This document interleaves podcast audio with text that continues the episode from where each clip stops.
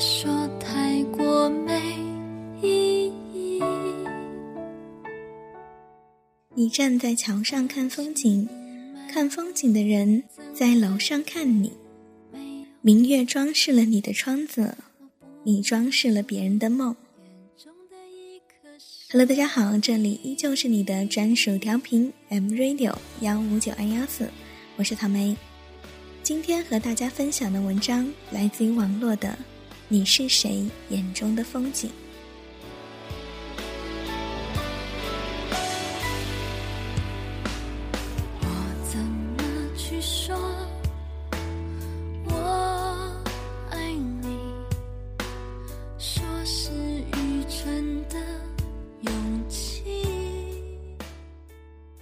很久以前喜欢过一个女生，我是在一次运动会上偶然看到她的。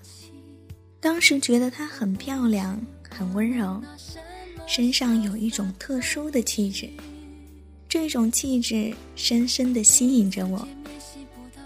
从那时起，我便开始关注她。我从她的朋友那儿，从她朋友的朋友那里打听着她的一切。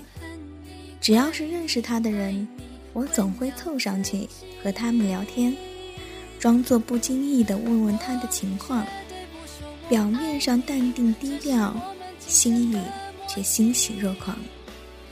我知道了他的名字，他的身高，他的喜好，他的优缺点，他的家庭背景，甚至他的身份证号。我收集关于他的一切。制造邂逅，甚至神不知鬼不觉的跟踪他。我期盼着在我走的路上能够看见他，在我吃饭的食堂能够遇见他。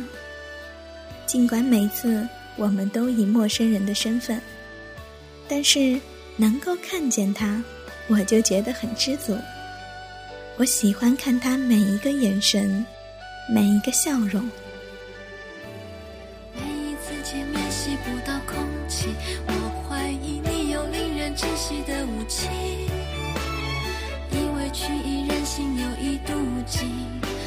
能恨你、怪你、爱你，混淆自己。我绝对不说我爱你，这是我们今生的默契。后来很巧的是，我们有一节课是在同一个教室上的。那时我总坐在前排，而他却喜欢坐在后排。我装作每节课都在认真的听，实际上每时每刻都在想他。我会若无其事的转过头扫视他的座位，如果他没有注意到我，我的眼神就会在他温柔的脸上停留半秒钟，然后再欣喜若狂的转过去。如果他正好和我四目对视，我会赶紧躲开他的目光，装作在看其他的东西。我就这样过了好久，没有人发现，也没有人知道。直到有一天，当我欣喜若狂的转过头时，发现他刚刚还在坐的位置竟然空了，书包也不见了。他。竟然逃课了，我很失望，但是我告诉自己，他肯定是因为什么要紧的事情不得不提前离开。从那以后，一连几节课他都不在。没有他在的课堂，我根本没有心思听课，于是我也逃课了。我走过另一间教室。透过玻璃，我竟然看到了他。那不是他的课，但是他却坐在教室的后排，右手托着腮帮，眼神像我看他一样，看着前面不远处的一个男生，脸上挂着笑容，幸福而欣赏。他逃课竟然是为了看一个男生，我苦笑。原来，他和我一样，也在默默的、远远的看着自己喜欢的人，仰慕而迷恋。我告诉自己，既然我可以是这样的人，那为什么他不可以呢？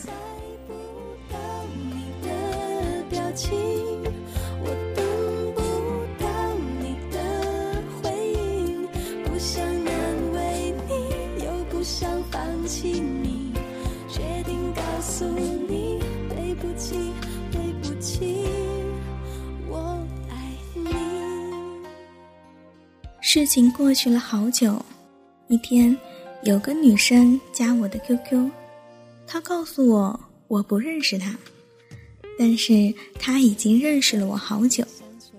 她知道我的名字，了解我的性格、我的脾气、我的优缺点，她了解我的一切。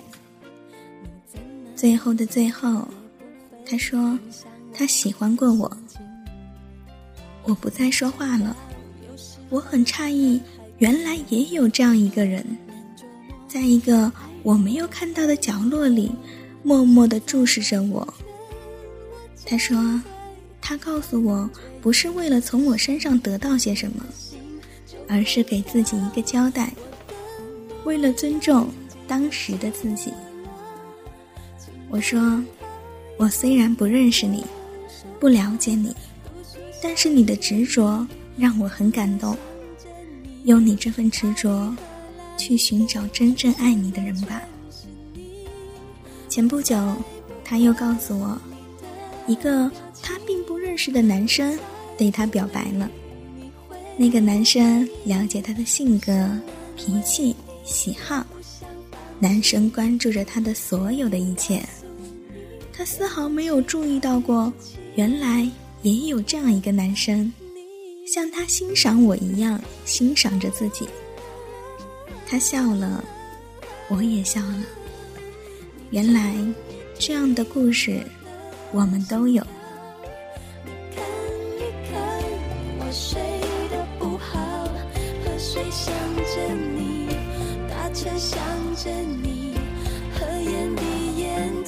出现的全是你，我猜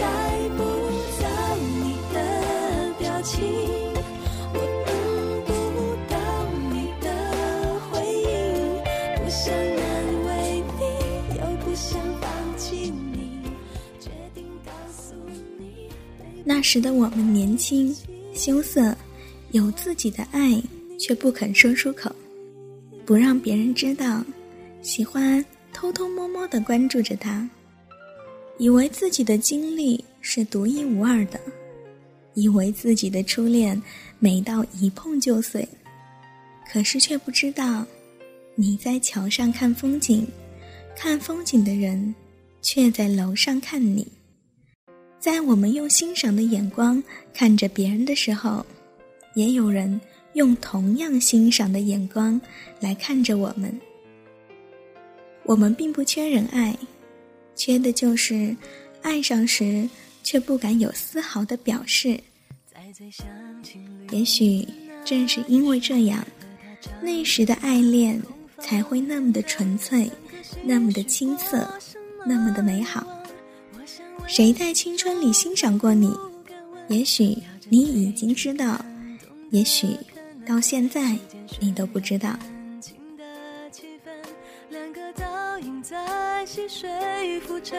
一个忘形就难以辨认。沉默的旅程，乐在快乐的真假不分。